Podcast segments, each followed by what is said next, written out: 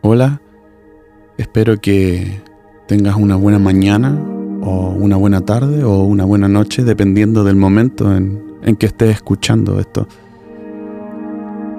Quiero invitarte a que cierres tus ojos por un ratito y que dejes que la presencia de Dios llene el espacio donde tú estás. Trata de desconectarte de las distracciones de tu entorno ahora y concéntrate en la voz de Dios Padre sobre ti. Él te está diciendo quién eres. Y es algo que tú necesitas escuchar, porque a veces se te olvida. A veces se te olvida y empiezas a escuchar otras voces permitir que otras voces definan lo que tú eres. Escucha la voz de tu Padre ahora.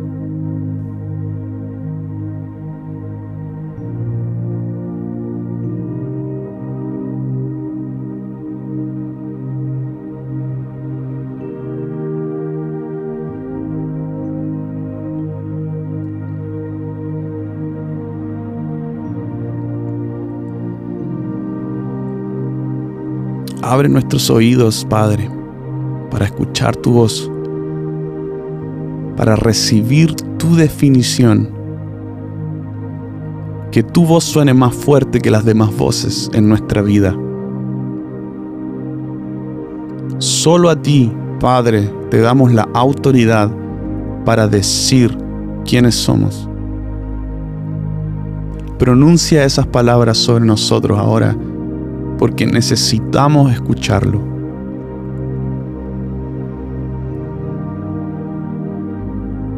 Gracias Padre, porque tú siempre hablas en el momento correcto. Y aunque a veces nosotros no queremos escuchar, aún así tú llamas nuestra atención. Y ahora queremos poner atención a lo que tú quieres decir. En el nombre de Jesús. Amén. Bienvenidos a otro devocional podcast. Eh, ha sido muy, muy eh, profundo este tema de la orfandad espiritual y, cada vez más estamos profundizando, eh, yendo más al, al centro, a la médula de esto. Así que vamos a continuar. Bueno. El primer hombre y la primera mujer liberaron el espíritu de orfandad al mundo. Ellos desobedecieron una orden muy importante, que era no comer del árbol del conocimiento, el cual lo hace a uno sabio en sus propios términos, permitiéndole conocer el bien y el mal. Esta nueva sabiduría le dio a Adán y a Eva la capacidad de pensar de forma independiente al consejo de Dios. Ojo, sabiduría entre comillas, bueno una habilidad que rápidamente se convirtió en una responsabilidad y una carga que el padre no quiere que lleven sus hijos. Ellos eligieron, por consiguiente, trazar su destino sin la ayuda de nadie. Esta libertad recién descubierta tenía un precio muy alto. Tuvieron que aprender a vivir por su cuenta fuera del jardín del Edén, su hogar dado por Dios.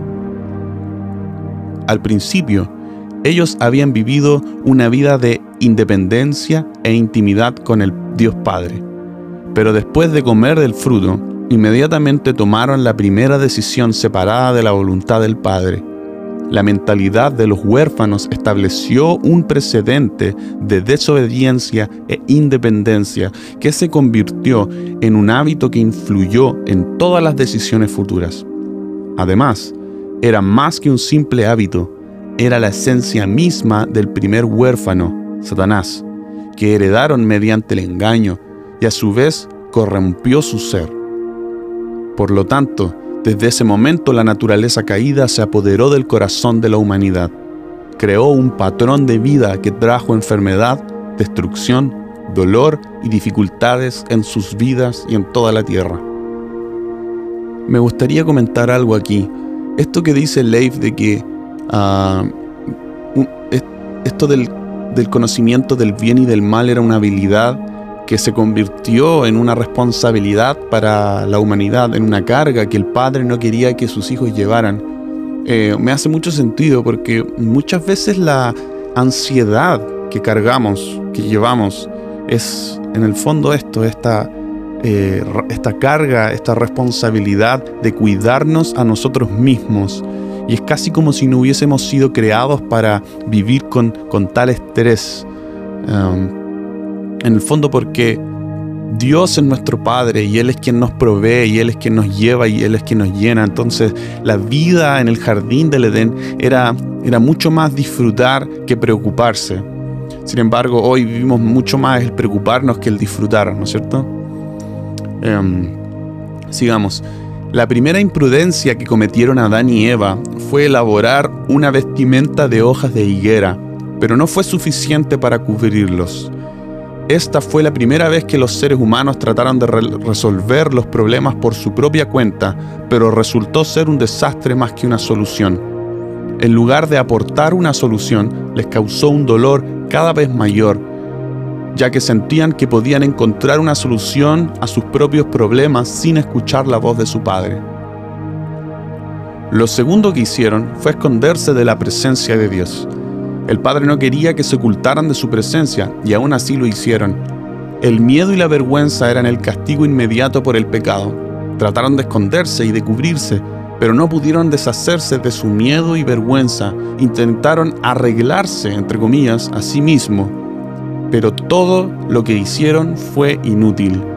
Su propia voluntad creó el efecto inverso los llevó más y más profundamente al pecado porque su vergüenza y culpa los separó del amor del Padre. En consecuencia, ya no se dirigieron a Él en busca de orientación, en cambio, confiaron en su propia sabiduría que ahora estaba corrompida. En su desesperación, lo tercero que hicieron fue culpar a otros de sus fracasos. El esposo culpó a la esposa y la esposa culpó al ladrón. Ninguno de los dos dio el primer paso para confesar el pecado, al contrario, cada uno intentaba esconderse de la mirada de Dios, sin darse cuenta que solo en la presencia del Padre es donde todo puede ser restaurado a su estado original. Aprendieron a mentir, a encubrir, a esconderse y difamarse mutuamente. Esto comenzó un proceso que los llevó al camino donde el yo era el centro. En el fondo, Satanás se reía y se regocijaba, perdón, porque había logrado transferir su espíritu de orfandad a los corazones de los hijos de Dios. Finalmente, Adán y Eva tuvieron que dejar el jardín del Edén, tuvieron que dejar el hogar. Así comenzó la lucha de la humanidad por la supervivencia sin un padre que los guiara, los alimentara y los protegiera.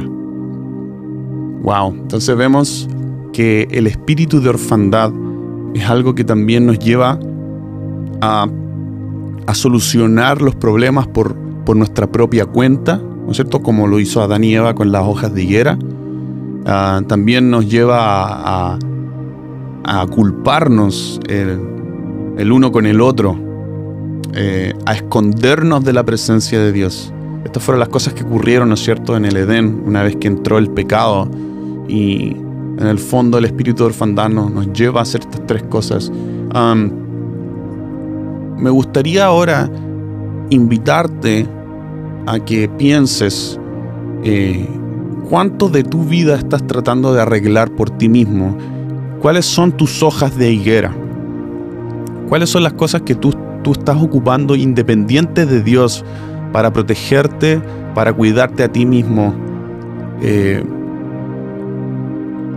quiero invitarte también a que, a que seas capaz de decir, Dios, yo quiero renunciar a esta hojas de higuera. Quiero renunciar a esto que se ha vuelto mi propia solución, mi propia forma de encubrirme, mi propia forma de protegerme yo declaro, Padre, que tú eres mi protección. Entonces, quiero darte el espacio ahora para que te tomes un minuto para, para identificar tus hojas de higuera y para rendirlas a los pies de Jesús y decirle a Dios Padre, declaro que tú y solamente tú eres mi protección.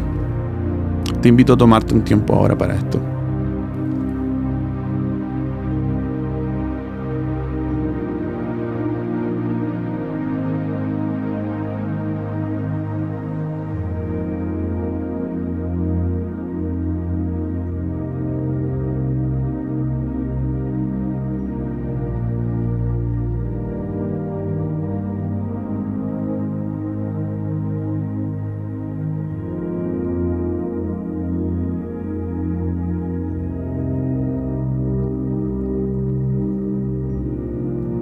Padre, reconocemos que estamos cansados, cansados de caminar y correr en nuestras propias fuerzas, de fracaso en fracaso, tratando de definirnos, Señor, de arreglarnos. Queremos simplemente descansar en lo que tú puedes hacer por nosotros. Actuar en obediencia en vez de actuar en rebeldía. Así que rendimos estas cosas delante de ti, Padre. En el nombre de Jesús. Amén. Sabes que rendir algo siempre me ha, me ha provocado como descanso en mi corazón. Espero que sea lo mismo para ti. Sería todo por ahora. Nos vemos en la próxima sesión. Chao, chao.